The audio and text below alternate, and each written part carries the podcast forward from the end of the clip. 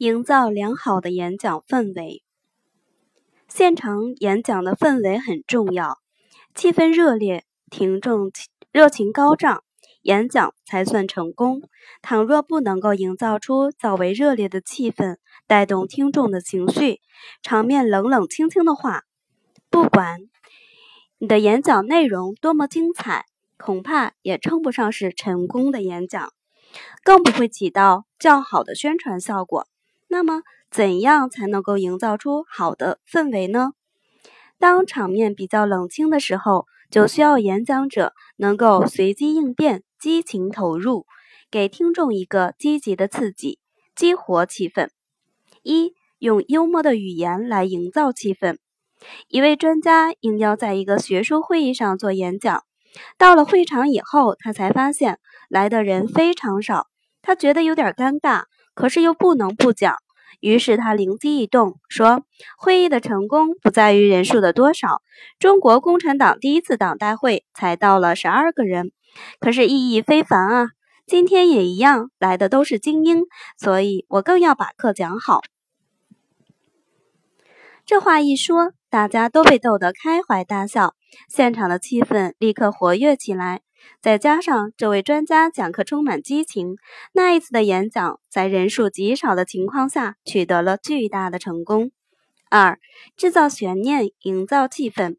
会场的气氛是否热烈，关键是看观众的反应。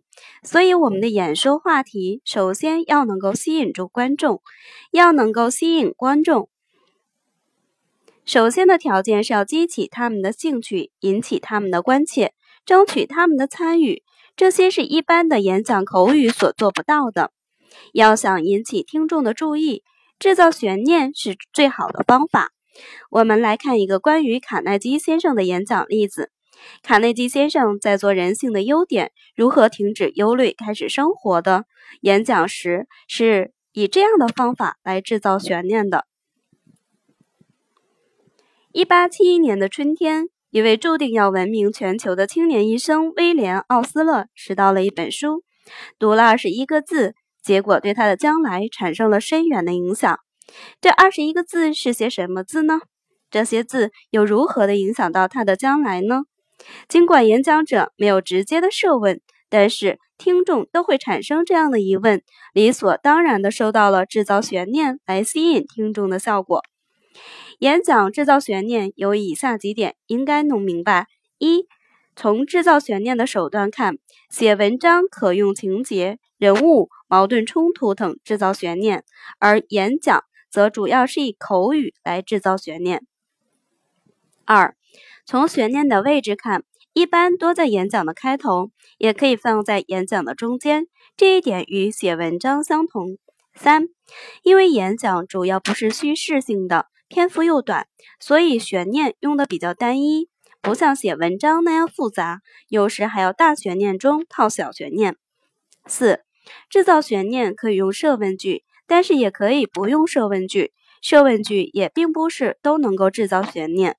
其实不仅演讲如此，生活中很多场合都需要有一定的氛围来烘托，比如每逢春节来临时，家家户户都贴春联。人们看到这些春联，就会有一种愉悦感，就会感受到过年的氛围。一个店铺开业时，总是要挂满彩旗，摆满有关单位及亲朋好友所赠的花篮。门口站着身披绶带的迎宾小姐，在允许放鞭炮的地方，往往还会放鞭炮。商家其实就是通过一种热闹的气氛的营造，来吸引别人的注意，从而达到宣传的目的。事实上，很多事情，比如说一场电影将要上映了，或者是某一场比赛将要开始了，为了吸引更多的人前来观看，都需要营造一定的气氛，也就是造势。只有势造得好，宣传的效果才会好，观众才会受到感染。